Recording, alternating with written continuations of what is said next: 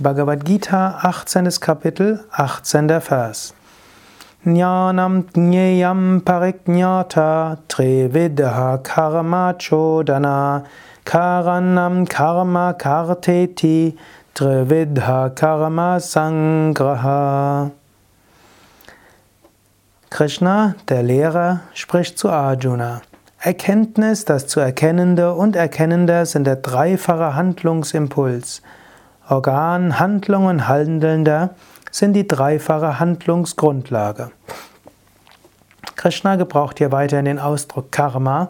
Er will uns helfen, uns zu lösen von der Identifikation mit der Handlung und mit unserem Karma. Karma hat ja diese Doppelbedeutung. Es ist Schicksal, Aufgabe und es ist Handlung, was man tut. Und wichtig ist, sich nicht zu verhaften an die Handlung. Und das geht unter anderem, indem man die einzelnen Elemente der Handlung untersucht und sie erstmal voneinander trennt und damit insbesondere vom Individuum trennt und dann erkennt, dass jedes einzelne Element letztlich verbunden ist mit vielen anderen Elementen. Und dann siehst du das gesamte kosmische Geflecht, das dort aktiv ist. Und anstatt dass ich jetzt in diese Sankhya-Ausdrücke zu sehr reingehe, was sehr philosophisch ist und was du besser kannst durch einen Kommentar zur Bhagavad Gita, zum Beispiel von Swami Shivananda oder Shankaracharya oder auch in einfacherer Form von mir, will ich dir will ich dich mehr darauf aufmerksam machen. Überlege jetzt, was du heute zu tun hast oder zu tun hattest. Überlege, wie begann diese Aufgabe? Wer war involviert? Wie ist das Ganze entstanden? Und was du machst, machst du es wirklich allein?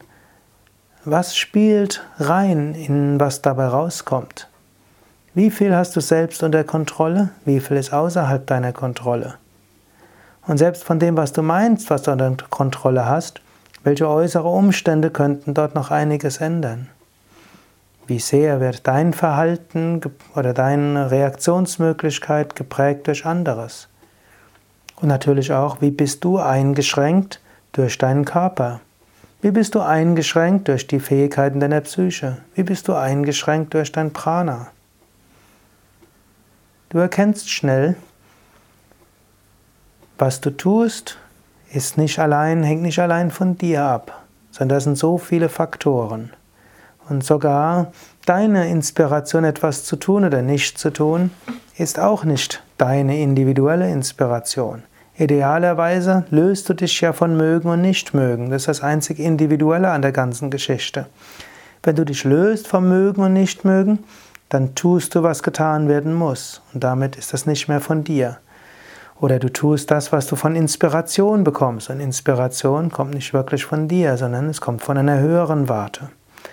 Wenn du dann weißt, dass das, was du tust, äh, letztlich auch nicht von dir getan wird, sondern dass dein Körper Teil des, der physischen Welt ist, dass dein Prana Teil des kosmischen Pranas ist, dass sogar deine Gedanken Teil der kosmischen Gedanken sind, dann bist nicht du, der etwas tust, sondern es geschieht durch dich.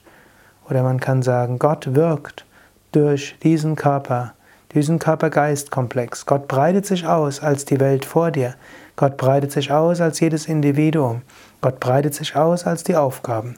Gott wirkt durch dich und letztlich tut Gott alles.